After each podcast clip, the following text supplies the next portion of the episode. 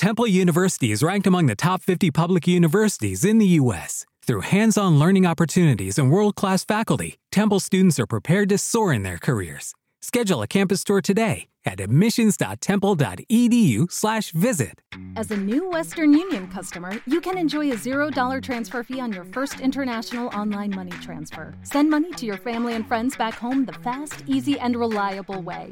Visit westernunion.com or download our app today to get started, and your first transfer fee is on us. FX gains apply, not available for credit cards and transfers to Cuba. Services offered by Western Union Financial Services, Inc., and MLS 906983 or Western Union International Services. LLC and MLS 906985.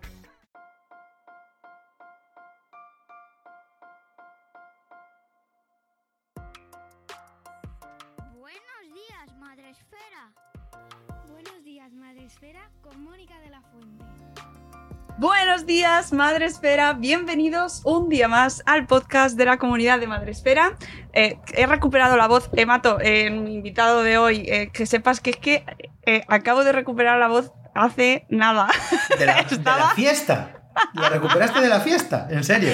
No, ha sido del calor. He perdido la voz por la ola de calor esta que hemos sufrido y que todavía es- se está marchando un poco por ahora. Ya. Pero Es, es un poco Pero- demencial, ¿no? He visto que teníais como 32 grados a las 2 de la mañana, una cosa así. Sí, sí, una cosa loquísima y eso me ha afectado mucho a, mis, a mi garganta y ahora por suerte hemos recuperado voz, así que bien, podemos Bien. hablar contigo. Pues, pues me alegro. Pues yo te quiero comunicar que es que nos vimos la semana pasada en Madrid. Pues te quiero comunicar que he vuelto a Coruña y he vuelto por fin a mi edredón nórdico que me estaba esperando para pasar nuestras noches. Nuestras noches de afecto. Eh, bueno, aquí estamos ahora a unos 17 grados, bien, un poco de lluvia, bien, bien, buenos parte, días, parte meteorológico.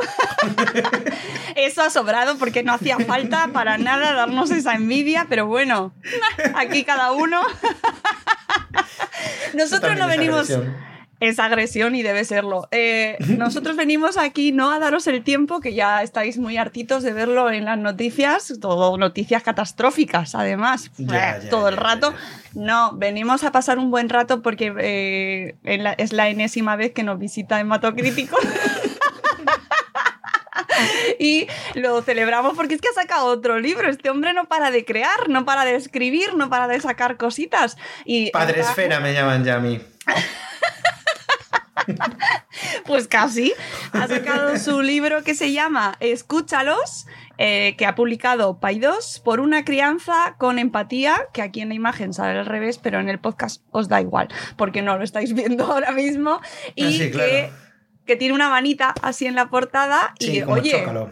qué guay. eh, es un ensayo, es tu primer ensayo sobre crianza y educación. Sí, sí, sí. Es la, es la primera vez que publico, que publico un ensayo. No es la primera vez que escribo ensayo porque yo tengo una columna sobre educación y crianza en la revista GQ. Y bueno, fue esa, fue esa columna un poco el origen, el origen de esto, ¿no? Eh, eh, me, me comentaron este interés en que yo escribiera como un ensayo en el que todas estas cosas que voy comentando semana por semana eh, tuvieran como forma de libro y tengan una narración, porque en realidad en mis columnas todas tienen un eje que es mi punto de vista, ¿no? Mi punto de vista sobre, sobre la crianza, sobre educación, sobre, bueno, todo lo que rodea el mundo, el mundo de los niños también a nivel cultural un poco y, y bueno, tenía ganas de, de repasar todo, dar una vuelta, ponerle, mm, observar lo que había en común y bueno, la verdad es que me divertí bastante eh, con escribiendo este libro. Se nota. Te tengo que decir que se nota. Te has dejado ahí. Te has puesto con cada capitulito ahí como. ¡Preparaos! Claro, porque, a ver, yo, yo tengo un problema que es que mm, tengo... O sea, yo soy humorista en el fondo, de mi corazón. Todos mis proyectos, ya sea el hematocrítico de arte, los hermanos, podcast, eh, los cuentos que escribo para niños y niñas pequeños, todo lo que hago tiene que ver con el humor. Y yo, de repente, ahora escribir ensayo no supone que me vaya a convertir ahora en, el doctor Estevil aquí echando broncas, ¿no? Tenéis que, porque si no lo hacéis, ¿no? No, en realidad no, porque ni siquiera pienso, o sea, yo no tengo un punto de vista radical tampoco, ni, ni creo que la educación tiene que ser de una manera, ¿no? Eh, simplemente comento lo, que observo y lo que pienso. Y como yo soy así, ya de pequeño me, me castigaban por, por, estar todo el rato como haciendo chistes en clase y haciendo los gilipollas, pues, pues ahora descubrí que había un hueco para mí en la sociedad. ¿Qué te parece? Me parece siempre bien, ya sabes. Sí. Aquí final, somos muy fans tuyos. Al final los cretinos teníamos un hueco. Muchas gracias. Yo, sí, soy muy fan, entre, entre, cretinos nos entendemos. sí. sí, sí, verdaderamente nos entendemos porque además los dos trabajamos en nuestros respectivos libros sin comentárnoslo. Lo descubrimos cuando ya habían salido y luego cuando cada uno leyó el libro del otro descubrimos que eran libros primos hermanos. ¿no? Total. Que total. eran libros BFF, super colegas. Eh. Hasta el punto de que paseando por Madrid, esta cosa que hacemos los autores, a ver dónde está mi libro, en esta librería, yo me encontraba mi libro con el tuyo, ahí hermanaos, ¿no? Como aquí están, los hermanitis. Dos tontos muy tontos. Efectivamente. Efectivamente. La verdad es que sí, que ha sido casualidad y coincidencia alegre, porque es verdad que, eh, bueno, tienen un planteamiento un poquito similar, aunque Sí. eh, ahora veremos un poco eh, tu enfoque, pero por lo menos el sentido del humor sí que lo tenemos ahí Hombre, en común y que eso no es... falte, que no falte. Nos salva la vida a todos y eso debería ser ahí la, sella, la seña de identidad. A nadie le gusta la gente que habla de, de crianza amargando. A nadie le gusta que le riñan. A nadie le gusta que le pongan deberes, que te castiguen, ¿no? Incluso te castigan por. Bueno, hay gente que sí. Sí, claro, hay por eso te gente digo. que sí. Y a, y a nadie, a nadie le gusta que, que- Bueno, sí hay gente que le gusta, ¿verdad? Sí. Una cosa que, que comento en el libro es que hay gente que tiene la sensación de que la crianza que le van a pasar una auditoría en cualquier momento, ¿no? Que va a venir alguien y te va a decir, uh, fíjate, es que le dejaste de dar lactancia a estos meses, buf, aún te quedaban ahí, ¿eh? Y la, ahora la mandaste a dormir a otra habitación, bu, bu, bu, muy mal, muy mal, porque ahora... Entonces te sientes como que estás todo el rato equivocándote y eso es malísimo, es- está, está muy mal y además no está basado en nada científico, ni en nada realista, ni en nada deseable. Mm, es verdad, es, eh, pero aún así a mí me sigue sorprendiendo que hay gente que, le, que, que es muy fan de, de esos manuales. O sea, yo creo que necesitamos certezas, ¿no? Como alguien Sí. que te diga, no la dejes en este sitio o haz esto, hazlo Esa es la como-". solución, exacto. Claro, Sí. claro. Tú si quieres tener una crianza buena, buena, tienes que eh, dar pecho desde estos meses hasta estos meses. A partir de estos meses lo metes en la otra habitación. Em, luego para dormir haces esto y esto. Luego para... Y ya está, ¿no? Entonces tú sigues eso paso a paso con manual de instrucciones y arreglado. Pero luego, ¿qué pasa? Pasa que Ah. cada persona, claro, cada persona es cada persona y, y lo que le funciona a uno no le funciona para otro. Igual que em, los consejos en general de, de, vamos a pensar en decoración de la casa. A ti no te gusta tener una casa decorada de la misma manera que otra persona, ni, ni crees que tu, que tu dieta tiene que ser de la misma manera que otra persona. Pues em, la crianza es como cualquier otro aspecto de la vida y, y cada uno tiene que hacerlo como piensa que tiene que hacerlo y como se siente bien haciéndolo, que eso es importantísimo. Mm, Sí, además nos olvidamos muchas veces cuando hablamos de crianza de un factor fundamental que son los niños, las niñas, las criaturas. Sí, efectivamente. Y por eso el título de tu libro me parece tan relevante, ¿no? Este Escúchalos, Hmm. que ahí te costó elegir el título o lo tenías claro. No, no lo tenía claro, ¿eh? No lo tenía claro. Yo sabía que, que era un libro que estaba dirigido a. Pues eso, a los niños, a los que existen y a los que existieron, ¿no? Porque ese escúchalos también se refiere a los niños que éramos, al- a, a que cada uno escuche al niño o a la niña que fue en su momento. Em, me gustaba un título que manejé en su momento eh, para el prólogo del cuadernito de escritura divertida, y creo que hubiera encajado con este libro, pero ya lo había utilizado, ¿no? Que es el, mani- el manifiestito, el manifiestito, que es como un manifiesto a favor de la infancia, que es en realidad el, el tema que, que tiene este libro. Soy como, como un defensor de los, de los niños, en mi opinión, vamos. Y eh, así me... Así me erijo en este libro. Y, y bueno, pues barajando títulos salió lo de, lo de Escúchalos. Y mm, la verdad es que me gustó mucho y, y creo que funciona, sí. Eh, me, me gusta mucho el manifestito también, ¿eh? El manifestito me gusta mucho. Pues el prólogo de.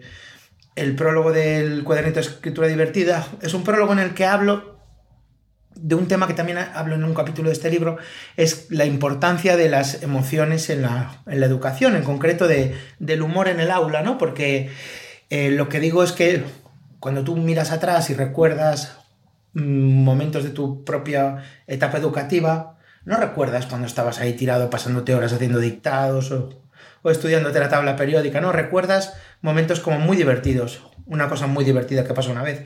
También alguien que pasó mucha vergüenza o alguien que que te dio un corte muy desagradable un profesor y se te quedó grabado, ¿sabes? Recuerdas todo porque las emociones fijan los, los aprendizajes, eso, eso es así, la emoción del aprendizaje es el asombro. Cuando un profesor es buen profesor o buena profesora, eh, te está mm, enseñando cosas que te dejan con la boca abierta y entonces eh, se te queda. Yo recuerdo, tenía un profesor de lengua en, en primaria, en EGB, vamos, de, como de, en séptimo y octavo, que el tío era un fenómeno haciendo como análisis sintácticos. ¿No? Y, contagiaba su, entusiasmo. Está todo el rato como enseñándote trucos. Está como enseñándote este truco es para localizar el sujeto, este truco es para convertir la pasión. Y eran como trucos divertidísimos, facilísimos, pero que te llamaban mucho la atención, ¿no? Pues ese eh, lo recuerdo como, como un aprendizaje muy relevante y como con mucho cariño, porque había mucha emoción ahí. O sea, era excitante hacer algo tan coñazo como un análisis sintáctico, y cuando yo miro para atrás, eh, eso es lo que recuerdo y creo que nos pasa a todos eso. Sí, es verdad. Y los momentos muy, muy malos también. No, no te Sí. olvidas nunca de las broncas esas horribles. o Efectivamente. quién te hizo llorar, ¿verdad?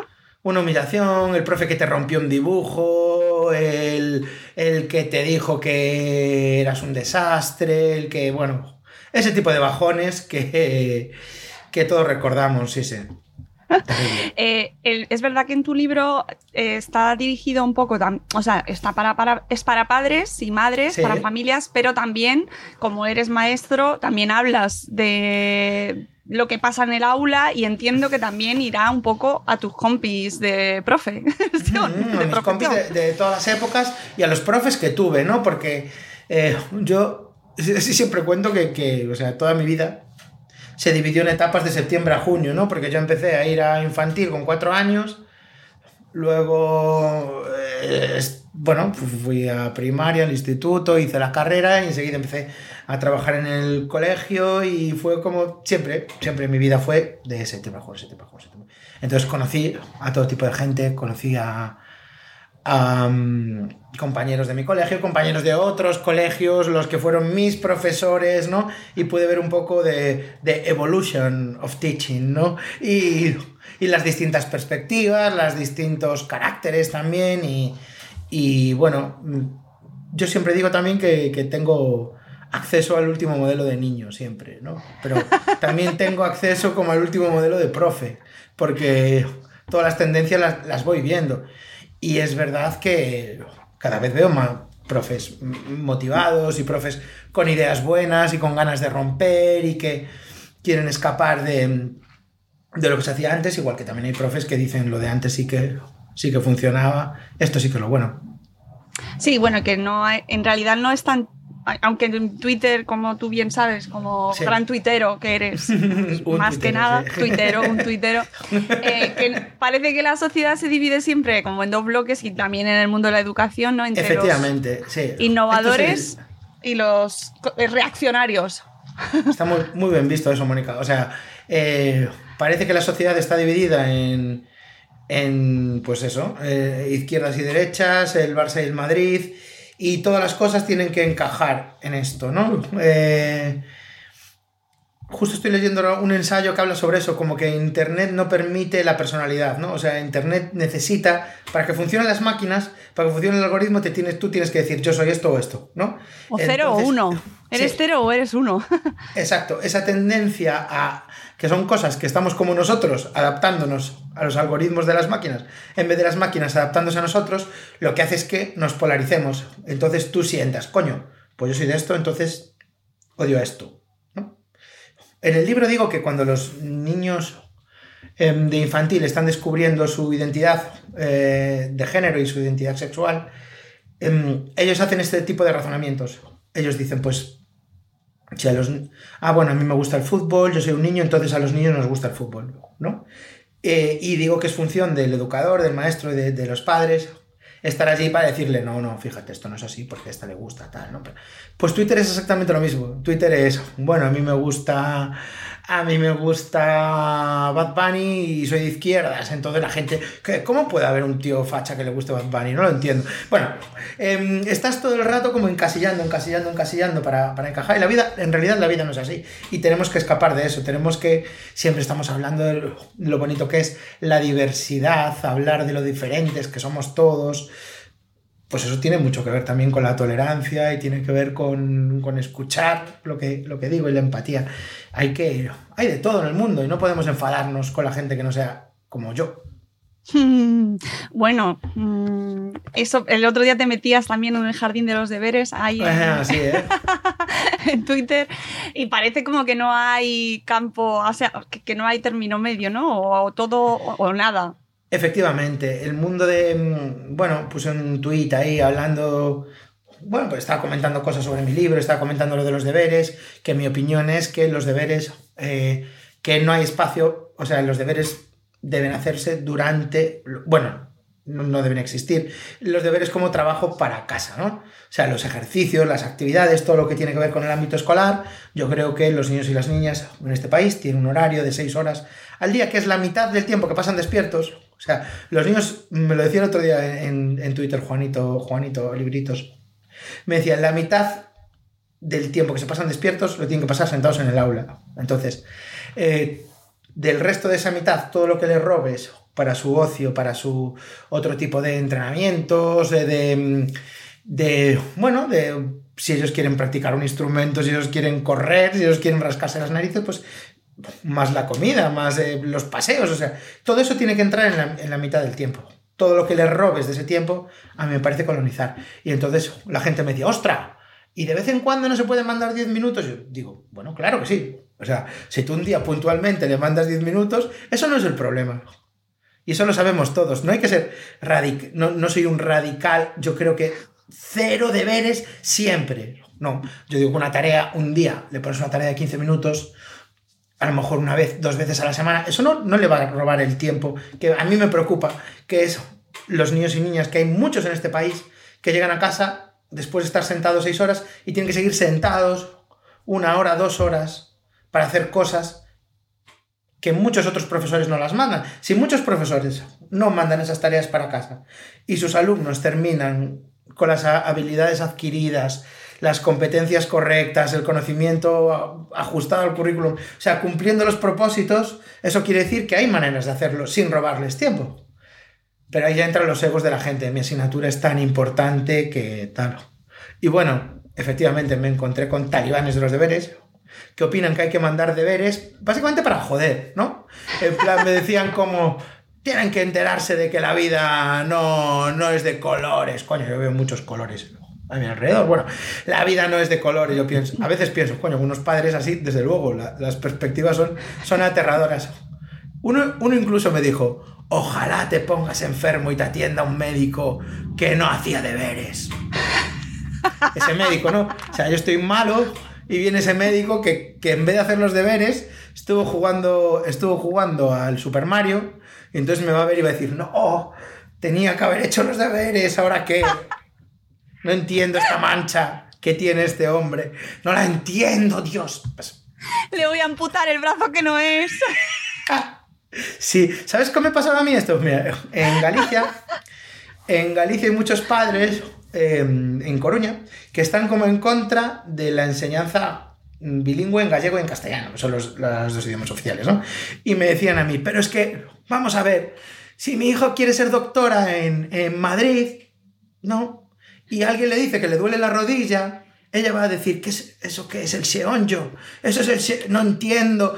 Y yo decía, madre mía, yo creo que si, si termina la carrera de medicina y ejerce después de haber sacado el MIR, yo creo que habrá adquirido competencias de castellano básicas como para saber decir rodilla. No, sí, son como problemas inventados mm, que se hace la gente que son, que son irresolubles. Y que además tiene una. Yo le veo un problema de, de base de falta de confianza de las familias en el sistema educativo, quizás. Sí, ¿no? Yo creo, ¿eh?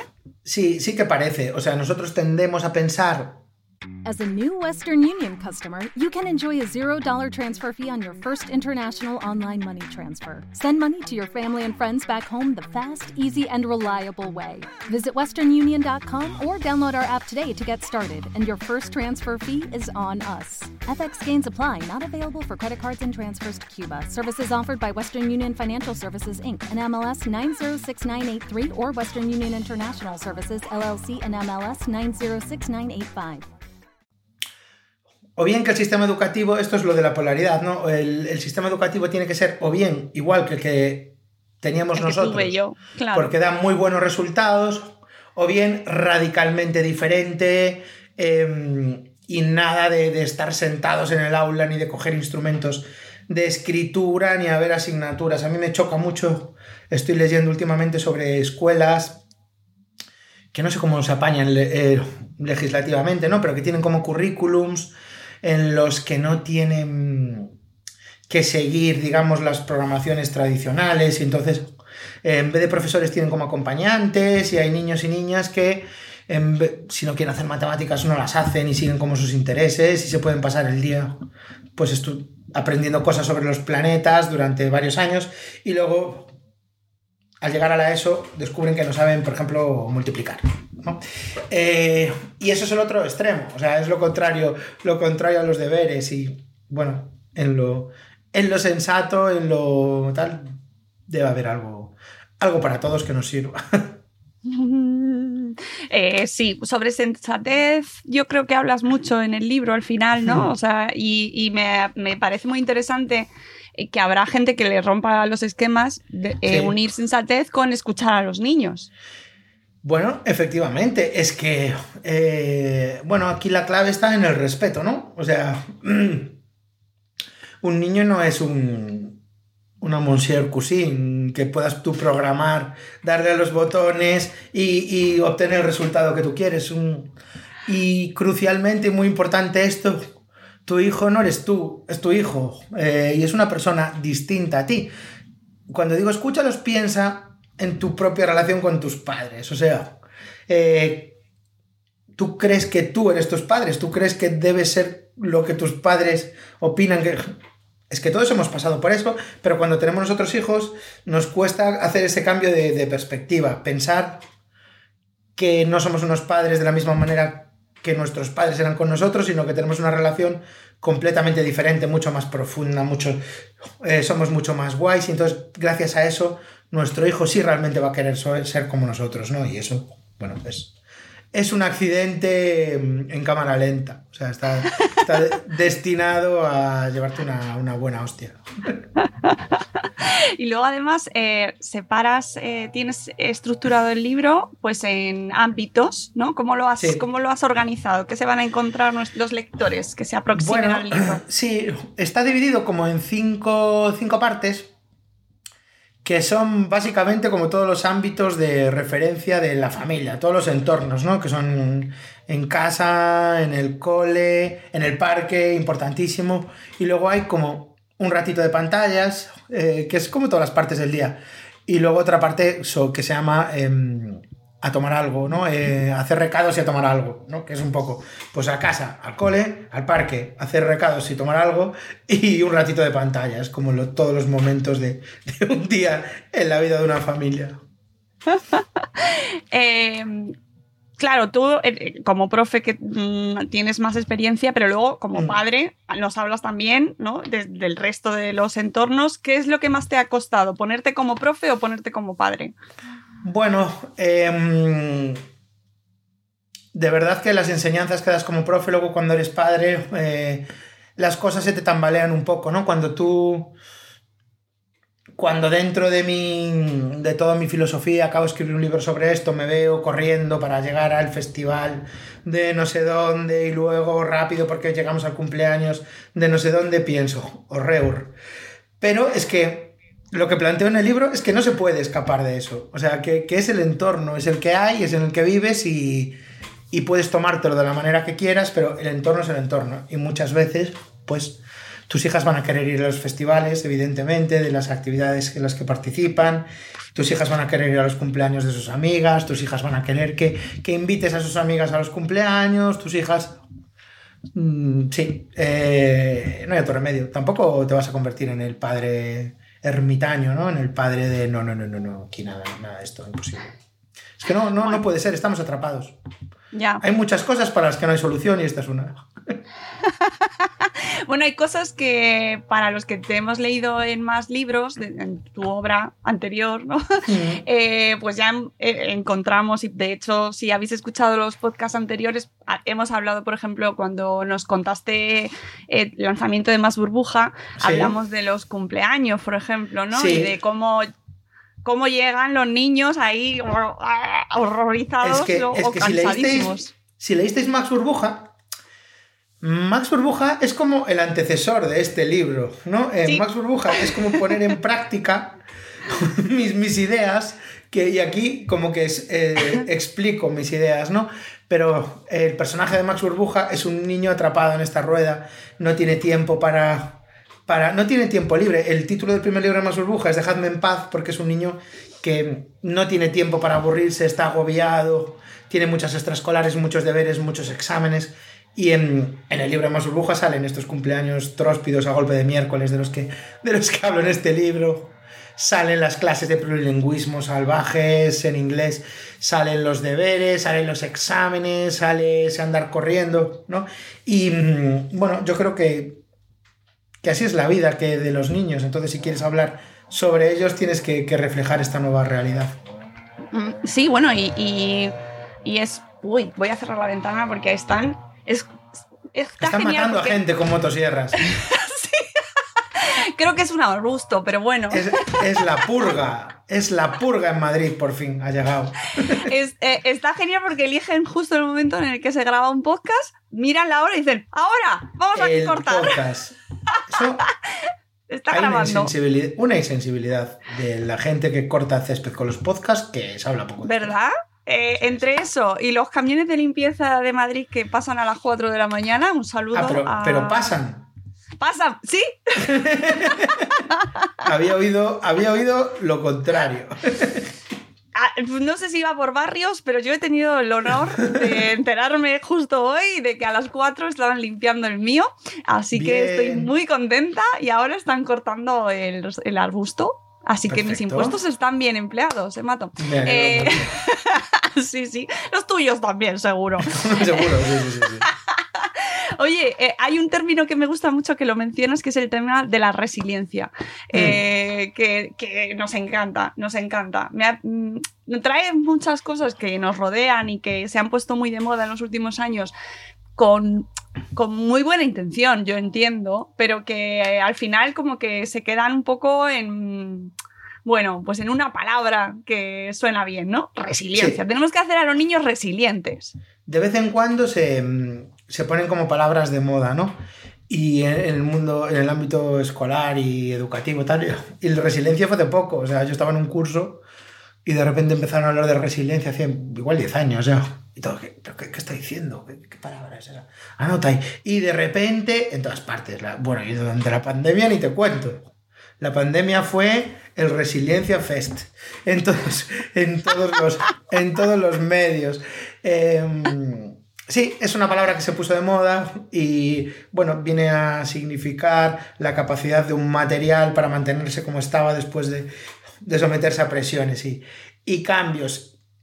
Bueno, lo que digo en el libro es que los niños son ultra resilientes, ¿no? Los niños tienen esta capacidad para aceptar todos los cambios de su vida como normales, em, porque es la realidad en la que viven, ¿no? Si tú tienes cuatro años, tus padres se, se separan, em, simplemente es un nuevo estado de tu vida en el cual vas a tener dos casas y ahora va a pasar esto y mamá se va a sentir así, papá se va a sentir así, mi vida se va a ver, o sea, yo voy a vivir así, así, y esta es la nueva realidad. A lo mejor para la pareja que, que se ha separado es más duro porque llevan años de convivencia, tienen toda su historia detrás, tiene unas implicaciones terribles, y no- pero sin embargo los adultos pensamos en ellos y decimos, pobres, que la verdad es que va a ser un impacto para ellos tremendo, ¿no? Y, y es un impacto, pero yo creo que más en, los adultos porque ellos tienen la capacidad de sobrellevar cualquier cambio con, con mucha naturalidad.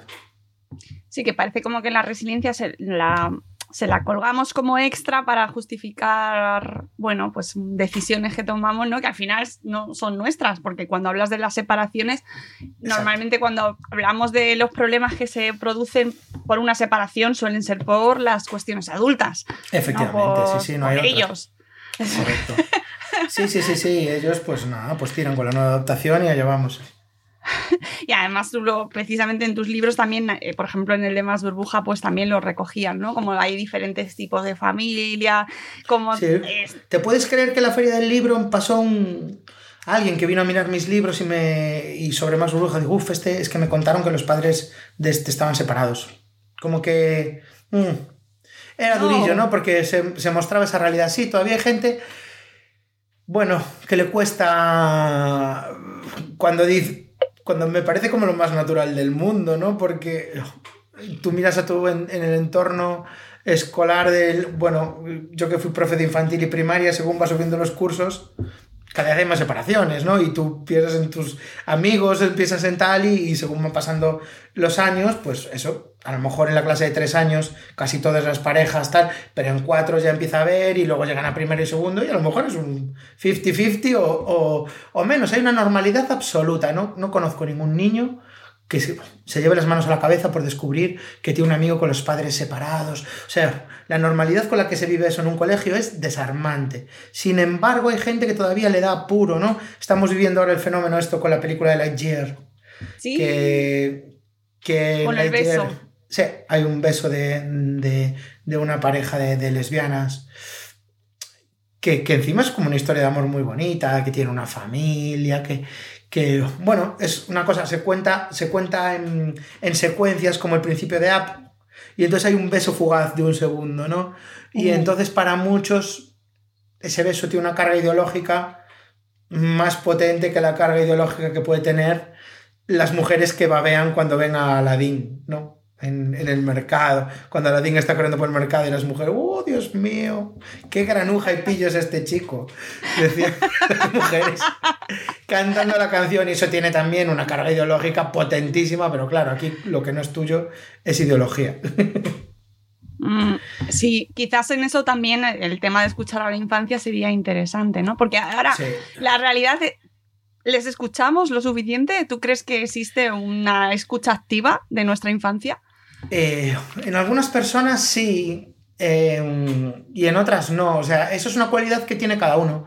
La gente que es más empática y que tiene este sentimiento de conexión con la, con la infancia, lo notas. Lo notas cómo hablan con ellos. Y lo notas también en lo gusto que están los niños con, con esas personas. En, en, la confianza que desprenden. En, bueno, es una cosa ya incluso de piel, de, de se nota a primera vista, ¿sabes? Tú notas cuando entra en el aula una persona que entiende a los niños y que les gusta y otra que lo notaba cuando estudiaba magisterio entre mis compañeros, que veías a las personas que trataban a los niños como, como lo que son y otras que hablaban a los niños como ¡ay,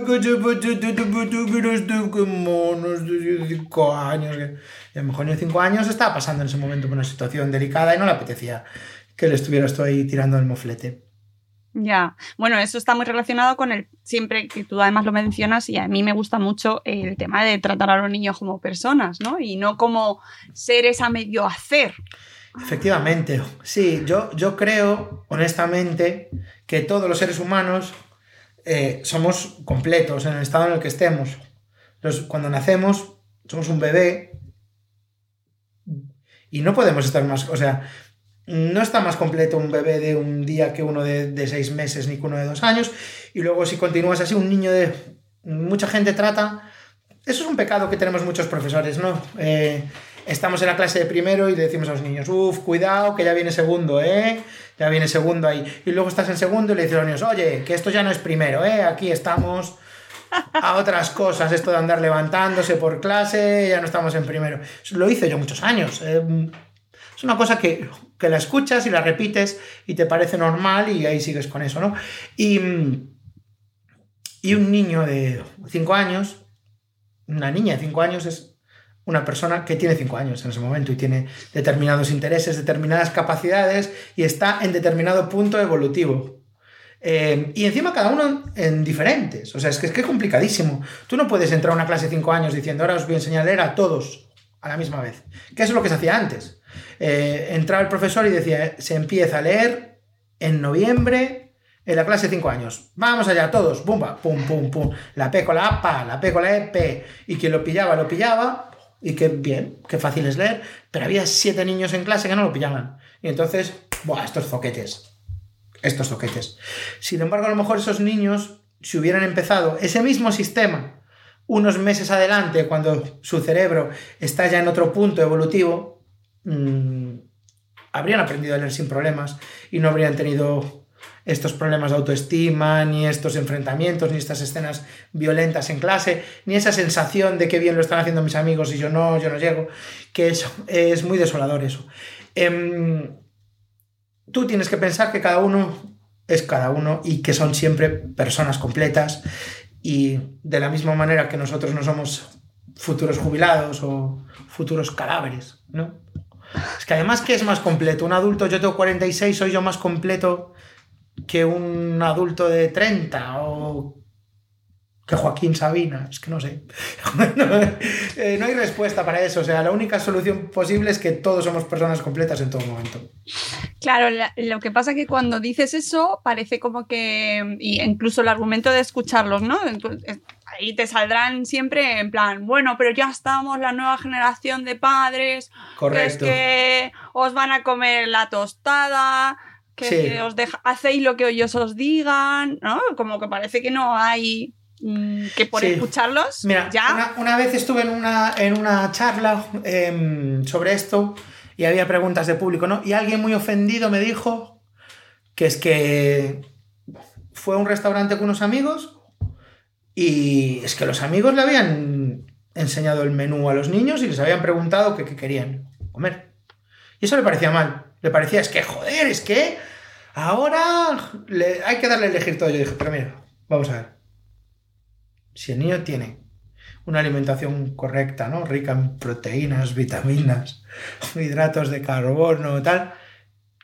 ¿Qué, qué coño importa si, si, pide calamares, o si pide lubina, o si pide eh, pechugas de pollo, o si pide una ensalada completa? O, sea, mmm, es que parece que como nosotros somos los adultos, cualquier cosa que, ellos eh, muestren su personalidad o muestren un aquí estoy yo, una preferencia, otra, otra cosa grave sería, pues mi hijo solo quiere comer patatas fritas y solo come patatas fritas. Si vamos al restaurante, ¿qué quieres comer? Patatas fritas, vale, te las pongo. Solo eso, ¿no? O sea, ahí ya hay otras mecánicas diferentes, pero el hecho de, de que con naturalidad elija un, un plato, nosotros cuando vamos a un restaurante, pedimos una cosa que nos gusta, comer, algo que, nos apetece, que creemos que en ese restaurante van a hacer bien, o algo que no nos gusta hacer en casa, o algo que nos, que nos llama la atención, no siempre lo que es mejor para nosotros en ese momento, ¿no? Y no sé, no creo que los niños tengan que elegir ellos qué ropa llevan, ni qué, ni qué tal, ¿no? Pero de vez en cuando, cuando hay situaciones en las que así lo requiere, Mm, ¿Qué quieres ver en la tele? De, todos estos programas que hay en Netflix, ¿qué te apetece ver? Eh, vamos a comprar ropa, fíjate, hay estas cuatro camisetas, ¿qué te gusta de estas, de estas camisetas? Tenemos que comprar, fíjate, este bañador yo creo que te va... ¿Qué, ¿Te gusta más este? A ver, lo hablamos. No pasa nada, son personas. Ellos tienen derecho también a que se escuche, a que se escuche su opinión. Qué radical eres, por favor. Sí, ¿eh? qué fuerte. ¿Qué estás diciendo? ¿Qué va a pasar? Van a van a conquistar el mundo así, dejándoles elegir la camiseta, pero... El mundo lo van a conquistar igual, o sea, los niños están ahí para formar los partidos políticos del futuro, cuando nosotros seamos unos, unos viejos carcamales, lo queramos o no lo queramos. Eso los bebés nacen para reemplazarnos, eso es lo que ocurre. Y hay gente que es como, uff, cuidado, cuidadito, ¿eh? Te vas a llevar el conocimiento bueno mío primero. Y ahí hay mucho eh, de, mm, eh, cuando estamos hablando de educación, de nuestros propios egos, de los egos de los padres y de cómo eh, nos metemos ahí también muchas veces en una competición. a ver quién educa mejor. El mejor padre. El, mejor padre. El duelo, el duelo de padres. Bueno, verdaderamente existe esa presión social, ¿eh? ¿Eh? donde es más, bueno, se nota mucho en, en los parques, en los grupos de WhatsApp del cole. Ayer me enseñó un amigo eh, el grupo de WhatsApp de su cole eh, y me pareció un grupo de WhatsApp de otro nivel, ¿no? Tienen, la niña tiene 5 años y era un grupo en el que los padres intervenían. Step into the world of power, loyalty and luck. I'm gonna make him an offer he can't refuse. With family, cannolis and spins mean everything. Now, you wanna get mixed up in the family business. Introducing The Godfather at Choppacasino.com. Test your luck in the shadowy world of The Godfather slot. Someday, I will call upon you to do a service for me. Play The Godfather now at Choppacasino.com. Welcome to the family. VGW Group. No purchase necessary. Void where prohibited by law. See terms and conditions. 18 plus. With the Lucky Land slots, you can get lucky just about anywhere. This is your captain speaking. Uh, we've got clear runway and the weather's fine, but we're just going to circle up here a while and uh, get lucky. No, no, nothing like that. It's just these cash prizes add up quick. So I suggest you sit back, keep your tray table upright, and start getting lucky. Play for free at LuckyLandSlots.com. Are you feeling lucky? No purchase necessary. Void where prohibited by law. 18 plus terms and conditions apply. See website for details. En los problemas de los hijos entre ellos, ¿no? Y entonces era un grupo de pregúntale lo que ha hecho tu hijo hoy en el recreo con el mío, porque tal, nosotros no le inculcamos empujar, imagínate, ¿no? Como diciendo, como diciendo, los padres que inculcáis empujar, esto no, eso no está bien, las leccioncitas, nosotros no, no inculcamos. Y entonces había como cierta tensión en el resto de padres, en plan, joder, eh, pero, pero esto, y eso en Instagram tú ves estos, estas cuentas de familias perfectas que son como un millón de hijos, todos con tejidos eh, como muy frescos, ¿no? Como tejidos moda, moda escandinava, colores, colores neutros. Y están como como en una playa en, Francia, como tomando un picnic ahí, como un, aguacate, a lo mejor están comiendo, ¿no? Aguacates así crudos. Eh, entonces tú dices, joder, yo me voy a la playa, mi hijo está tomando un calipo, eh, llevo un bañador del Primark, socorro, ¿qué es esto, no? Eh, soy una mierda humana. Soy una mierda humana. Y no como esa familia tan maravillosa que está allí con su, con su cámara crew, con su equipo, con sus productores, con un, con un micro ahí eh, grabando todo eso y tendrán sus problemas y serán, y serán más gordos. Es verdad, están tomando crudités, además. Sí, sí, están tomando crudités, están tomando... Ostras, me acuerdo una vez, hace muchos años, que vino a mi colegio una niña que estuvo solamente un año porque venía como de paso y se había criado como en Alemania la niña. Y entonces era la hora del recreo y la niña abría su tupper y sacaba como tiras de pimiento crudo, ¿no? Y los niños la rodeaban, rodeaban a la niña. ¿Sabes? Y entonces en el recreo estaba la niña comiendo su pimiento y sus champiñones crudos y los niños como, ¡hostia! ¿De dónde viene, no? sí. Luego se marchó otra vez, siguió su camino, siguió su camino europeo, pero, pero causó, causó mucha sensación, ¿no? Y los niños estaban allí con sus croissants, en plan, meca, joder. Hay otras alternativas. Y ahora supongo que, También me contaron una vez la historia de una niña que su madre le preparaba así como crudités y cosas ahí majas, tal, y, y luego esta niña se dedicaba a robar bocatas en el, en el patio. Esto me lo contó una amiga profesora de otro colegio. Y entonces venía la niña con su tupper magnífico, tal, llegaba al patio y decía, ¿dónde están las nocillas? Dame la nocilla ya, me cago en mi vida. y le hacía el vaquilla, el vaquilla de, la nocilla. Y esa madre podría haber posteado perfectamente fotos del tupper, ¿no? Con los champiñones crudos diciendo esto, esto es una merienda, esto es una merienda buena. Y luego tenía la vaquilla ahí. Te tengo que reconocer que yo un par de días le di a mi hija zanahoria en, ah, trozos. Así, sí, sí. Eh, o sea, lo hice dos días, pero creo que me sentí mejor yo que ella en realidad. O sea, fue como un acto de Uf, como molo. sí, es como una fantasía, ¿no? Es una fantasía Sí. tuya, imaginar Sí, que tienes una sí. hija que, que come zanahorias. Sí. Y ahora imagínate tú en la oficina, en el descanso de la oficina, pues sacando una zanahoria y diciendo... No, sí, sí. Que, que el caso es que nos gustan las zanahorias y tal, pero es verdad que como imponer o que sea una cosa que esté por encima de las elecciones de los demás, pues quizás ahí es donde esté ¿no? la cuestión. Y hay muchos niños que les gustan, ¿eh? De- Claro, de claro que sí. ¿eh? Sí, sí, sí. Claro otra, que cosa, sí. que- otra cosa ya es el pimiento crudo. Ahí estamos ya hablando de otros temas ya de radicales. Bueno, la que se le lió a Julio Basulto con el, con el pimiento. Eso se acordará siempre. Así que pasó. Pues que subió una foto de su hija eh, comiendo, qué sé yo, que esto estaba comiendo un pimiento crudo y Mm. se le lió mucho. Pero vamos, estoy convencido de que su hija sí que se lo tomaba encantada. Hombre, claro, joder. Ah, también había no sé qué influencer que, que desayunara a su hija le daba Ah, un tupper de garbanzos. garbanzo servido, ¿no? Sí, no, no, era, era, sí, era una nutricionista. De hecho, la entrevistamos en el podcast de Salud Esfera porque se lió pardísima, pardísima. Bueno, le cayó lo más grande, que tampoco lo puedo llegar a entender, ¿no? Es decir, eh, eh, hasta qué punto te da igual lo que desayune eh, el niño de esta mujer, ¿no? Si te está desayunando garbanzos Claro. y el niño está encantado. Pues tampoco hay que volcar ahí el odio ni al pimiento ni al garbanzo. Vamos. Claro, pero es, ahí entra de- otra vez de nuevo la guerra cultural, ¿no? Claro, entra un poco el machacar al que es diferente. Que luego ocurre que mm, puedes eh, eh, hacer un post humillando a una madre que le da garbanzos a su hijo y al mismo tiempo ser una radi- estar radicalmente en contra del bullying, ¿no? Eso, eso ocurre cuando en realidad estás practicando, cuando estás practicando bullying tú mismo y enseñándole, y enseñándole bullying con, con hechos. Eso es, pero ahí lo has clavado porque eso se pasa, pero todos los días nos, nos erigimos como adalides de la moralidad en Twitter y en redes Sí.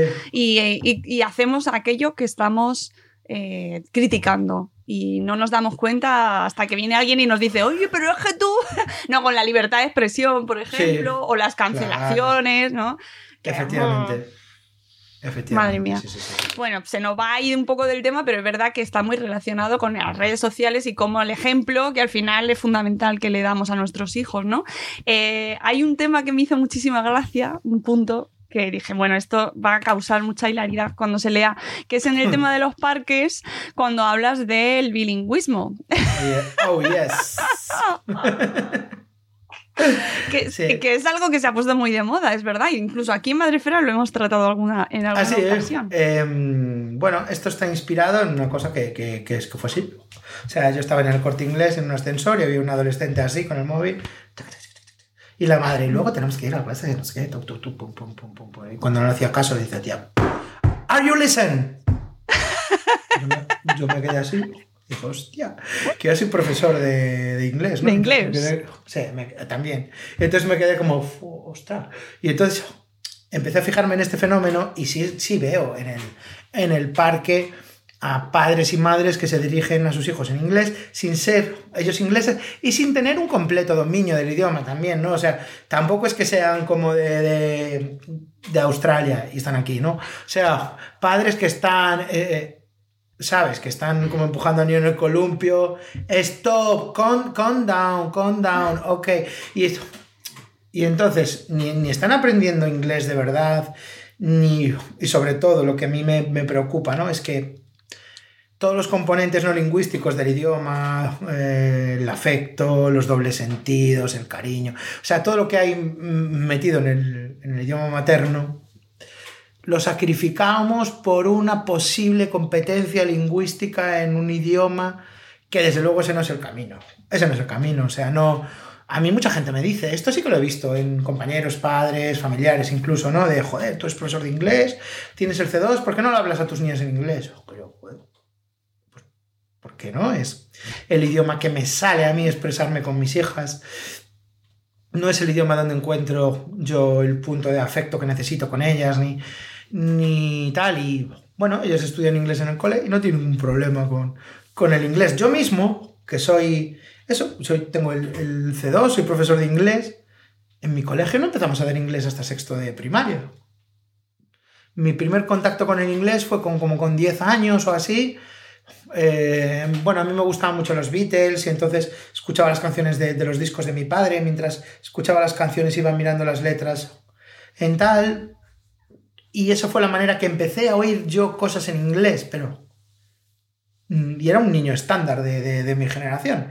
Y ahora soy profesor de inglés y tengo una alta competencia en ese idioma. Y no tenía que estar mi, mi padre detrás. Eat, eat the banana, eat the banana. Don't run, don't run. ¿Sabes? O sea, es... Ves cada cosa que, que, que- que- Y encima, siendo profesor de inglés, me dan ganas de ir allí y decirles, vamos a ver. Vamos a hablar de esto. Vamos a corregir. Sí, no. vamos a corregir, que te viniste muy arriba, te viniste muy arriba. Ya, pero parece como que entramos, y esto lo hablábamos justo antes, ¿no? Esa... mm, Queremos hacerlo lo mejor posible, ¿no? Queremos... Sí, hay como la sensación de que cada minuto que, que pasamos con nuestros hijos no tiene que ser un minuto bien aprovechado. O sea, tiene que ser un minuto para algo. Si podemos estar en el parque, además de jugando, practicando inglés, mucho mejor. ¿Sabes? Si podemos estar, en vez de en casa leyendo mortadelos, podemos estar esa hora aprendiendo programación, mucho mejor. Si el sábado, en vez de quedarnos en casa haciendo puzzles, nos vamos a un cuentacuentos, es como más valioso esa actividad, por alguna razón, ¿no? Eh, y entramos en esta, en esta espiral, que en el fondo es una espiral de consumo, ¿no? Es como la sociedad Sí. diciéndonos, paga, gasta, gasta, gasta, haz, haz, produce, genera, gasta. Eh, y es difícil, es muy difícil escapar. Y, y tenemos que pensar que los niños necesitan tiempo libre, necesitan tiempo para aburrirse y necesitan tiempo para desarrollar sus propios gustos y sus propios intereses. No tiene que ser todo dirigido, que entonces ocurre lo que pasa mucho, que lo veo en muchísimos niños, eh, que es que tienen media hora libre y me aburro, me aburro, me- pero tienes toda tu casa llena de, movidas. Mm, Mientras estoy cocinando esta, esta crema en la Monsieur Cuisine, pues busca, búscate lo que te dé la gana por ahí para hacer.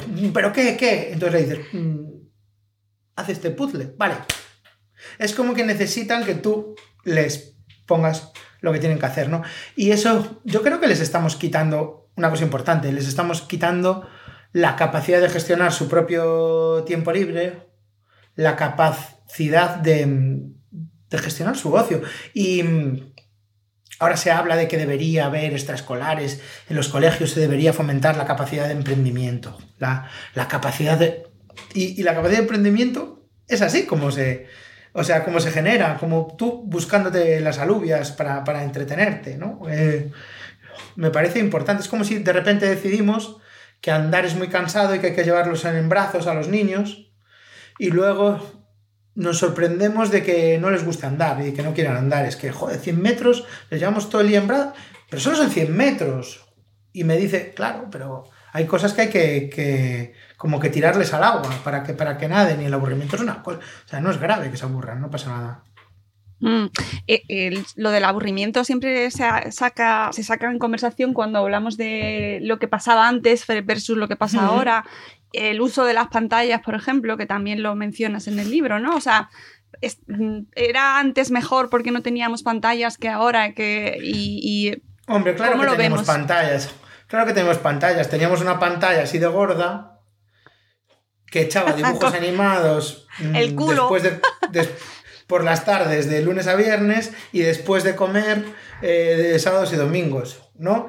Pero si los de tú y yo de niños llegamos a tener Netflix, iba- íbamos a, a preocuparnos de otras cosas. Es que, claro, joder, en, el, en el libro hay un momento que, que cuento mi infancia idílica jugando en mi moqueta que quemaba, jugando con los Playmobil y con Skeletor, con construcciones de madera, las horas que pasaba que me encantaban, y luego digo que lo hubiera cambiado todo por una tarde de tablet, ¿sabes? O sea, es un aparato flipante, increíble, no me extraña que los niños flipen. ¿Cómo no va a querer tus hijas jugar al Mario Kart si el Mario Kart es increíble? Vamos a ver. Hay que tener, ser un poco sensatos. Es una cosa que tenemos ahí y que es impresionante y que es muy divertida y que en su justa medida es una herramienta tan válida como, como cualquier otra. Desde luego no es la panacea educativa, pero no es el demonio. O sea, no es mejor jugar a las tabas que al Super Mario Kart de ninguna manera. En ningún momento. O sea, sí, pero la coordinación y la coordinación del Mario Kart, que cuidado con las curvas que hay. Hay unas curvas muy jodidas. Y hay que como debajo del agua. Y entonces te aparece ahí una columna que te baja. Y tienes que pillar la concha y tirarla, ¿no? Porque te está adelantando un champiñón.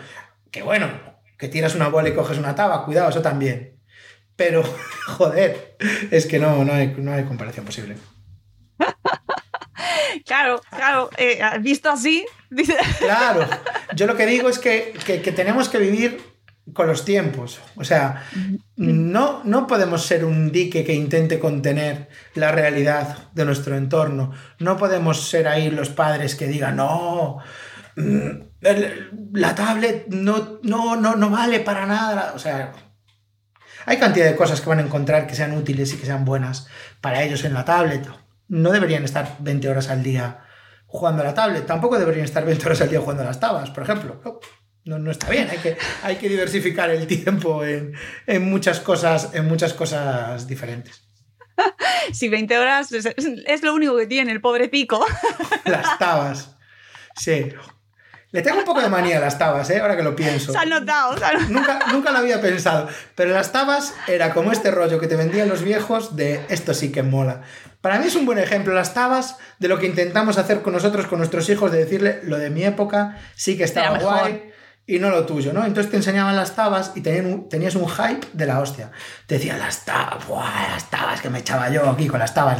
Entonces tu madre te compraba las tabas, te lo ponía y te lo explicaba y era como las cosas más mierdas del mundo, ¿no? Era como, entonces botabas y coge, vale, vale. Y ya estaba. Y, y- y te lo contaban con una emoción y tal, que es la misma con la que ahora muchos padres descubren que a sus hijos no les gusta la abeja maya, por ejemplo, ¿no? Y ¿cómo no te va a gustar la abeja maya? Pero sí es increíble y tiene el amigo Willy, hombre, pero no le gusta la abeja maya porque el otro día estuvo viendo Gumball y, y como comprenderás, le vienes ahora con la abeja maya y es como, como las tabas. Sí, está genial. Acordaos, a todos los que nos estéis escuchando, acordaos de esto cuando te- se os venga. Es que es natural que nos venga esa actitud nostálgica de antes todo Sí. era mejor. Yo creo que es algo que es, es, eh, natural a nosotros, de nuestra naturaleza, y que todo lo que hacía, se hacía antes era mejor. Muy pocas cosas eh, a nivel de entretenimiento para niños que se hacían antes eh, están tan bien como ahora. Por ejemplo, los, los clásicos de Disney, eh, La Bella Durmiente, los clásicos clásicos, La Cenicienta, son un poco duros para los estándares de, de- cultura de ahora. Tanto ritmos como contenidos, como mensajes, son un poco, son un poco complicados. Eh, te voy a decir yo unas cuantas cosas que a mí me funcionan y que creo que sí que están realmente bien y que aguantaron bien. Eh, los dibujos de los Looney Tunes, sin duda. eh, o sea, un buen Bugs Bunny, un Correcaminos de, de la buena época, Tommy Jerry. eh, también de Disney los antiguos, los cortos antiguos de, de Pluto, Mickey, Donald, los, los clásicos, esos funcionan como, como tiros. Son, son maravillosos y les encanta ahora. Encima tienen también un contenido artístico importante. Eso, eso, está, eso está muy bien. Y funciona como un tiro. Ah, mira. Bugs Bunny, Bunny, sí. El Correcaminos, sí. Eh, los Aurones, no. Oye, hay mucha gente que está esperando que tengan sus hijos cierta edad para ponerles sus. eh, por ejemplo, un ejemplo muy prototípico, el del David el Nomo. David el. Nomo, nosotros éramos super fans de David el, Nomo y ahora lo pones y dices, Madre mía, el lomo ahí, ¿eh? Con la legislación, pa' aquí, pa' allí, estoy mal. Y encima los trolls que dan una, todo el asco. Con el moco ahí colgando. Puf. y Es ahora un- ves. Sí. Además, recuerdas animación poco menos que como una peli de Pixar, ¿sabes? O sea, recuerdas animación espectacular. Y luego es co- David el lomo que va como hay capítulos muy largos, con mucho relleno, claro.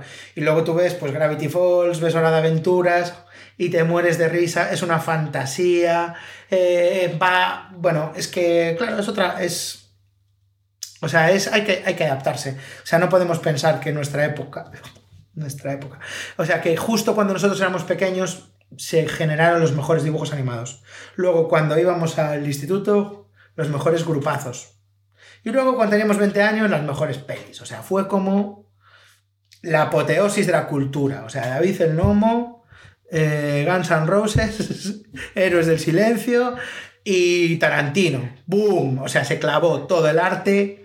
Ya está, no hace falta más. With the Lucky Land slots, you can get lucky just about anywhere. This is your captain speaking. Uh, we've got clear runway and the weather's fine, but we're just going to circle up here a while and uh, get lucky. No, no, nothing like that. It's just these cash prizes add up quick. So I suggest you sit back, keep your tray table upright, and start getting lucky. Play for free at LuckyLandSlots.com. Are you feeling lucky? No purchase necessary. Void where prohibited by law. 18 plus terms and conditions apply. See website for details. Okay, round two. Name something that's not boring. A laundry? Ooh, a book club. Computer solitaire, huh? Ah, oh, sorry. We were looking for Chumba Casino. That's right. ChumbaCasino.com has over 100 casino style games. Join today and play for free for your chance to redeem some serious prizes. ChumbaCasino.com. No purchase necessary. Full prohibited by law. 18 plus terms and conditions apply. See website for details. Ya está. Y luego cuando tenías veintipico años, empezaron a echar eh, Los Soprano y Mad Men y ya está. Pues, ¿Para qué más? Ya no, hay, no tienes que ver. Ya está. Hasta ahí. Te, coincidió, te coincidió todo. Te fue y The Wire. Todo. Sí, y The Wire. y The Wire, boom, ya están todas las nuevas series. Joder, lo que se hizo luego tal. Ah, luego mierda, luego todo mierda. Lo que se sí, hizo. Sí, sí, sí, sí. de. Sí, sí, sí. Entonces, es verdad, es verdad. Eh, eh, hay que, ser, hay que eh, ser hijos de nuestro tiempo también y entenderlo. Sí. Aunque luego te llamarán, pues, como, como, que te, a ti que te llaman muchas cosas, pero bueno. Sí, me llaman boomer porque me gusta. A mí me gusta mucho Bad Bunny. Y entonces cuando comento que me gusta Bad Bunny es como, bueno, ya está el grito desesperado del anciano que ante la muerte tiene estertores de hacerse como el enrollado que. Exacto, claro, sí. o, o, que eres políticamente correcto, o que vas sí, intentando, sí, ¿no? Meterte. Pero yo también creo que al final es una cuestión de, de, vivir de la mejor manera posible con lo que tenemos, ¿no? Que, que manía con quedarnos en... Pero yo precisamente por ser viejo he vivido todo eso y he vivido las épocas en las que la gente decía que Nirvana y Guns N' Roses no era música, que era una mierda eso, que he vivido la época en la que los Chemical Brothers y Daft Punk era bacalao, eso es una puta mierda, el rap es una mierda. He oído a todos esos señores mayores diciendo de distintas épocas diciendo esas cosas. Igual que en su momento también decían, no estoy comparando, pero en su momento también los Beatles eh, tenían todo el enfrentamiento de los mayores porque esos eran unos melenudos y eso no era música, eran tíos gritando. Y, y, la gente se volvió loca cuando empezaron los youtubers también a decir esto es mierda, esto que, que, están haciendo. Y era evidente que era un cambio de paradigma importante, como de hecho se ha visto ¿no? que se ha revolucionado el entretenimiento para, para adolescentes que tienen mucho más interés en, en seguir a sus streamers preferidos sí. que, que, en ver la televisión convencional. Eh, los adolescentes suelen ser siempre eh, los más molones y hay que estar atentos a los adolescentes para ver los cambios de tendencia reales. Sí. Y cuando los adolescentes empezaron a escuchar trap, empezaron a ver streamings, empezaron a escuchar a los Beatles, empezaron a escuchar Nirvana, el rap, o sea, siempre son como los, los canarios en la mina de las tendencias que luego realmente van a petar. Y nosotros tendemos, tendemos a despreciarlos porque, bueno, el adolescente, el adolescente no tiene puta idea. Donde esté un disco de loquillo. Sí. Loquillo.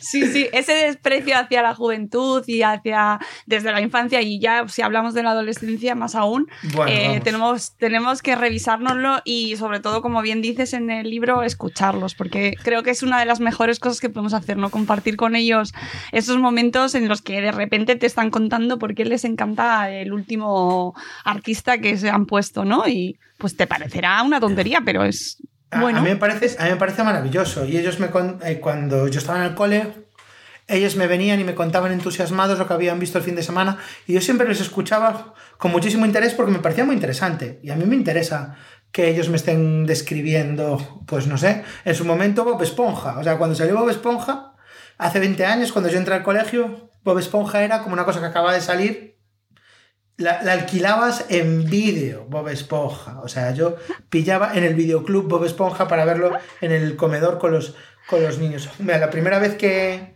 los niños me hablan de Bob Esponja, yo nunca lo había visto. Entonces, yo trabajaba en el comedor y cuando llovía, nos quedábamos en un- les poníamos en una tele cuadrada, les poníamos eh, películas. Entonces alquilé Bob Esponja diciendo a ver qué es esto. Entonces yo puse Bob Esponja, salieron los anuncios, le di para adelante y empieza. Y tenía detrás como 120 niños del comedor, tal bien.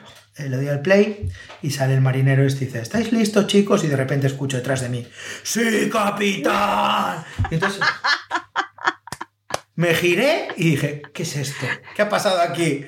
Y dice, no os oigo. Y todos, ¡Sí, capitán! Y empieza a cantar la canción. ¿Quién vive la piña debajo del mar? Y oigo un trueno. ¡Bob Esponja!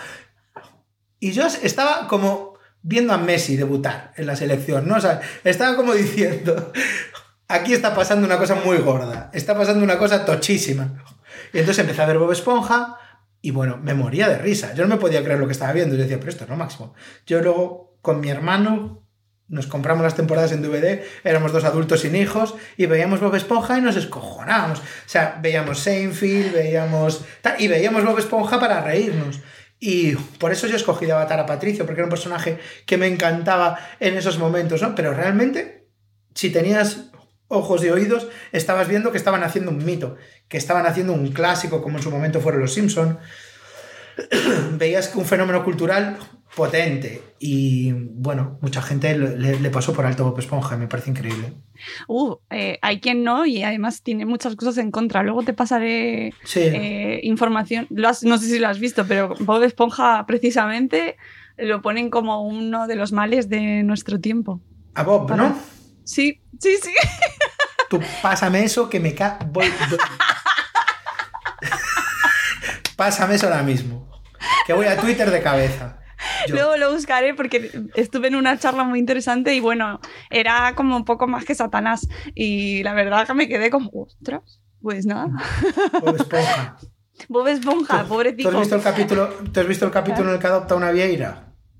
No, Pues en ese capítulo... eh, es diversidad. ¿no?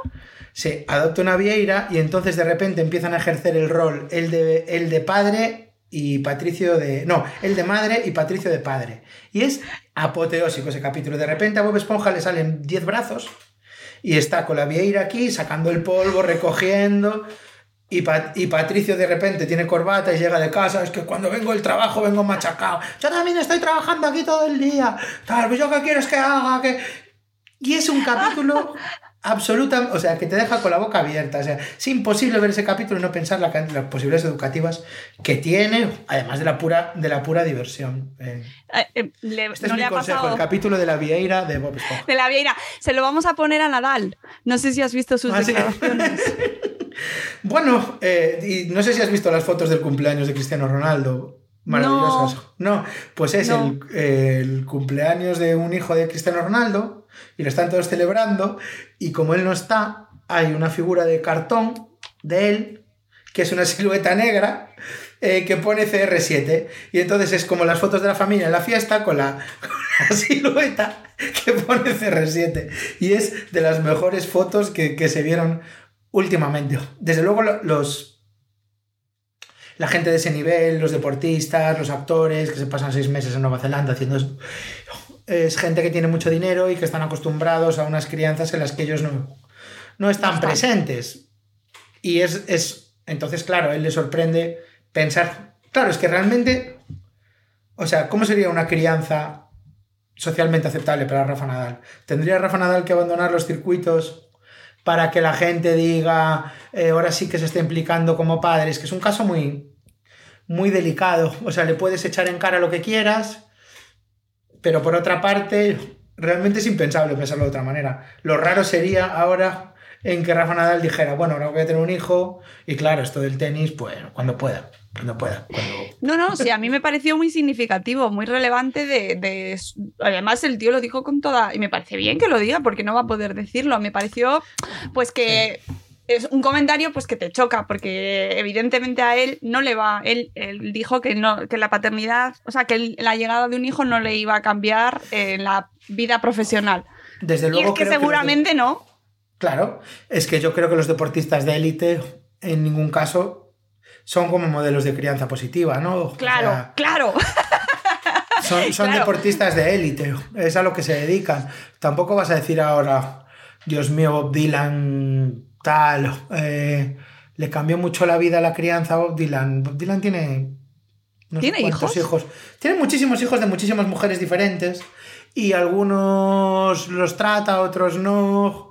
Y... mm, Y nadie le está diciendo, madre mía, qué desastre de padres Bob Dylan. Mira, ¿cuántos hijos tiene Bob Dylan? Vamos a preguntarlo a Google. Mira, tiene eh, seis hijos, tiene. Ostras. Tiene seis hijos ahí, pues eso. Y Sí, no, no está claro que, que na- no y tampoco. A mí me parece muy interesante en el punto de que no, igual que cuando habla de política o cuando habla de, de cómo ve la vida él, no deberíamos tomarlo como ejemplo de nada. ¿no? efectivamente, a mí Mm, Nadal, de hecho, a mí Nadal me hace sudar mucho porque es una persona que realmente los medios lo toman como ejemplo y luego continuamente hace declaraciones sexistas contra los impuestos, se dedica a patrocinar NFTs, se dedica mm, a hacer la publicidad a esta guizo de póker, de apuestas para adolescentes, siempre es, va como pisando mierda y luego mm, va, me voy a limpiar un poco la zapatilla, un poquito. Pero, pero es, es un tío complejo, es un tío complejo.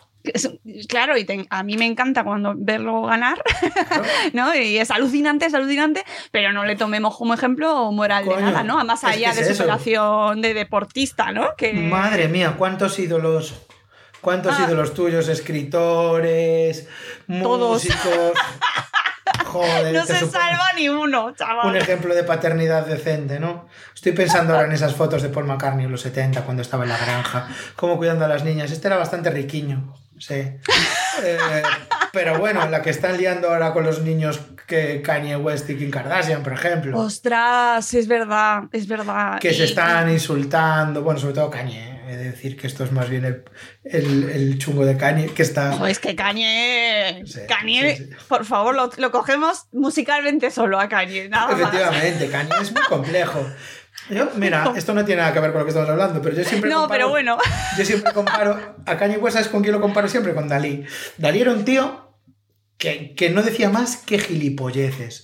Y claro, luego como artista es imbatible, ¿no? Pero siempre está por ahí con sus chorradas, sus declaraciones de mierda, su ego, su no sé qué. Y este va un poco por ahí, entonces te lo tienes que tomar como, como lo que es. Pero claro, cuando ya estamos en rollos de amenazar a su exmujer, es que tal, es que todo, todo en público, ¿no? Es que los niños, que no puedes, es que tal. Bueno, y, y luego el nuevo, el nuevo novio de su mujer soltando mierdas. Bueno, El de, el de Saturday Night Live se nos está yendo totalmente, pero claro, es que es inevitable. Escúchalos. Exactamente. Amigos, eh, nos vamos. De- os recomendamos mucho, muy fuerte, eh, este ensayo para ahora, para el veranico. Mirad, es finito. Este te lo llevas a la playa y te lo lees en tres sentadas. Te ¿vale? puedes llevar también el de, el de Mónica de, de Adiós expectativas o la realidad. Ahí está. Y te llevas un, un doble punch de crianza. Ahí estamos. Aquí está. Te llevas un Ahí doble punch de crianza muy guapo for the beach. Sí, si vais con niños a la playa, primero los niños, ¿vale? Luego, luego después leéis. Cuando haya siempre un adulto supervisando. Si vais con niños a la, a la playa A la y, li- y libros, o una de dos, o sois, o sois novatos en el mundo de la playa con niños, o sois Rafa Nadal. Es otra- Esa, esa es otra posibilidad. Porque no me imagino yo yendo a la playa ahora mismo sentado y decir, bueno, John Grisham, ¿qué me traes aquí ahora mismo? Que es lo que hacía yo en mi época, que me iba a la playa a leer novelas de John Grisham, ¿no? Eh, eso es lo que hay. La playa Eso- llena de arena. Eso es, eso es adiós expectativas o la realidad. Total. La playa es donde la arena se cruza con el agua y hay que tener 200 ojos. Por favor, ¿eh? ¿eh? Ahora en verano, que está habiendo muchos ahogamientos y no queremos más, ¿vale? Las piscinas privadas, mucho ojo con los niños, a un brazo de distancia siempre, ¿vale? Muy importante, los niños. Eh, Miguel, que se me hace muy raro llamarte Miguel, te mato. Eh, muchas gracias. No te llamo Miguel. No te llamo Miguel, pero yo qué sé, te llamas así. gracias, Mónica. Muchas gracias a todos los Madres Feders. First y que nada, volverás, volverás en el siguiente. Oye, ¿cuándo tienes el próximo lanzamiento? Que tú vas ahí a... Pues mira, otro, otro, otro. Este año... este año ya saqué como cinco libros, creo. Y, pero nada, hasta, hasta septiembre. No sé. Hasta, septiembre no sale otro. Sí, aún quedan otros cuatro este año. ¡Ostras! ¿Otros cuatro? Otros cuatro. Y no nos vas a decir nada, ¿no? Nos pues mira, este, este otoño tiene que salir Max Burbuja 6. ¡Ay, qué bien! Tiene que salir otro libro de la colección Está los hematitos que hice con Alberto Vázquez, que acaba de estrenar Unicorn Wars en Annecy y se viene una muy gorda con Unicorn Wars. Y hicimos otro, el cuarto de Matito, que trata sobre, sobre una pandilla de, de, osos panda, que se llama la oso pandilla. Y es muy flipante las ilustraciones de Alberto en ese libro. Cuando lo ves, os va a llamar la atención. Estoy trabajando también en Beascoa con un lanzamiento que es un libro de cuentos de humor para, para leer en la cama. ¿Ah? Sí, he traído las risas a, la cama. He traído las risas a la cama. El subtítulo que hemos puesto es eh, libros para cuentos para dormirte de risa. esa, es, la, oh. esa, es la, expectativa. Y, y, la verdad es que estoy muy contento de cómo está, está quedando ese libro, muy divertido. Hay huelgas, huelgas contra el sueño en ese libro, manifestaciones. Qué guay. Bueno, no sé si van a estar muy de acuerdo los padres que te escuchen, porque, pero, pero seguro que sí, seguro que sí. los Oye, y ya para cerrar, cerrar, ya cerramos, recomiéndanos qué estás leyendo ahora. Pues mira, em, vamos a ver. Estoy leyendo bueno, Dios mío, voy a quedar como un. Madre mía, me da un poco de vergüenza. Estoy leyendo como. ¿Por qué? ¿Qué estás leyendo? como, un ensayo, muy sesudo. Em, es, un, es, un, libro que, vi el otro día. En, que vi el otro día en Madrid cuando estuve en la central y me gustó mucho el tema, que lo escribe un tío que no, sabía ni que existía, que se llama Jaron Lanier. Eh, y es un ensayo, eh, es que lo estoy leyendo como en inglés, ¿sabes? Es como bueno, y eso es un ensayo que me encanta el tema, que es cómo, cómo está afectando Internet a, la sociedad, a la cultura. Esto de que te estoy hablando, ¿no? De la polaridad, de cómo están desapareciendo los autores, que es un tema que me, que me interesa mucho, porque ahora somos como, hay como contenidos, pero que los autores desaparecen, como los nombres propios de, de la cultura, ¿no?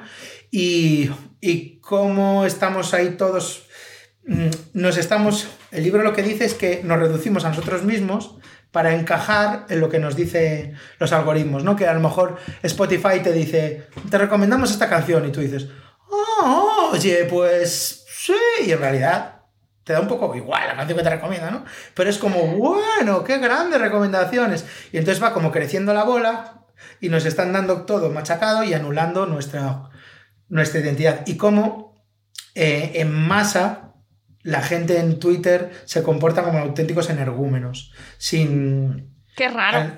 Al, no estar el nombre, al no estar tal, y eso es porque desaparece la identidad por culpa de Internet, está creando una... Y me parece un, un libro bastante... es muy finito también, pero lo estoy leyendo con a, pocas dosis porque me está... Está, está siendo intenso, ¿no? Sí, y, me, y tengo en la lista de, para leer en verano un libro sobre el Imperio Romano que me han recomendado, que se llama SPQR de, de Mary ¿no? Que es como... Me ah. gusta leer como... Me gusta leer como ensayos entretenidos y divertidos y, y esto me tiene una pinta. Oye, el de, el de Jaron Lanier es el de 10, razones para borrar tus redes sociales. Que ¿Es ese, eh? Ostras, pues cuidado. Pues no lo eh, sabía, pero. Es un gran, gran libro, ¿eh? es muy, muy interesante. Pues me, lo, me tendrán que quitar Twitter de los, como decía Chato, no, no, no. de los dedos fríos de mi cadáver. Sí, pero... es, un, libro muy interesante para leértelo porque realmente eh, este tío trabajaba en... Sí, sí, sí. Eh, este, además sale en el documental este de... Mm, Ah, el sí, lado el oscuro de- de, la de red Internet. social o Sí. de internet y, y es ahí un poco mm, en contra, ¿no? Del, Una de las cosas masivo. que dice en el libro que me impactó mucho es que el tío dice que una cultura está muerta cuando la cultura es, en vez de crear cosas originales, hace solamente refritos y refritos, ¿no? Y es una cosa que comento mucho con mis amigos, que, que todos los productos nuevos son cosas de antes. O sea, tú ves la cartelera y es Buzz Lightyear, que es el de Toy Story, Jurassic Park, eh, las nuevas series son Obi-Wan, eh, son como refritos y refritos y refritos y refritos y no salen como cosas originales según la tesis del libro porque Internet eh, no lo permite, porque cualquier idea que es como nueva está machacada por Internet, los estudios escuchan a Internet y lo que quieren es repeticiones de lo mismo y entonces necesita haber un corte ahí o nos vamos a... Mm. Eso es muy difícil de ver si es así o no, porque claro, pues no sé. O sea, si no sabes hasta qué punto es original lo original, ¿no? O sea, Estamos no sé. metidos en una bola. Sí, no, no, pero realmente las cosas originales la gente no las quiere. Cuando hicieron películas de Star Wars y se salieron un poco del molde, Ah, los fans se volvieron locos, Uh. pero cuando hacen ahora una cosa que es lo de siempre, también se vuelve loco. O sea, no, no hay solución. No nos gusta internet- nada. Escuchar internet siempre está mal. Escuchar eh, a vuestros hijos. Exacto, mucho mejor Os leéis, os leéis este libro eh, súper recomendable, publicación de Pay 2, de los amigos de Pay 2, de el hematocrítico Miguel López. Eh, Twitter, verifícalo. Es, él es, es él, ¿vale? Eso sí, ¿eh? Eso sí, Twitter. ¿Qué pasa con Twitter. check? Claro. 31 libros llevo. Ponme el check azul. Internet, Twitter. No, es que no, no, no, no, no, confía en ti, le mandaremos este vídeo. Es él, de verdad, pone mato ahí. Os lo juro, soy yo. Es él. Pues muchísimas gracias y nada, hasta la próxima que hablaremos contigo de nuevo, seguro. Pasa muy buen verano. Perfecto. Gracias a ti, igualmente. Un beso a todos. Amigos, nos vamos, volveremos en un próximo episodio de Buenos Días Madre Espera. Hasta la próxima, adiós.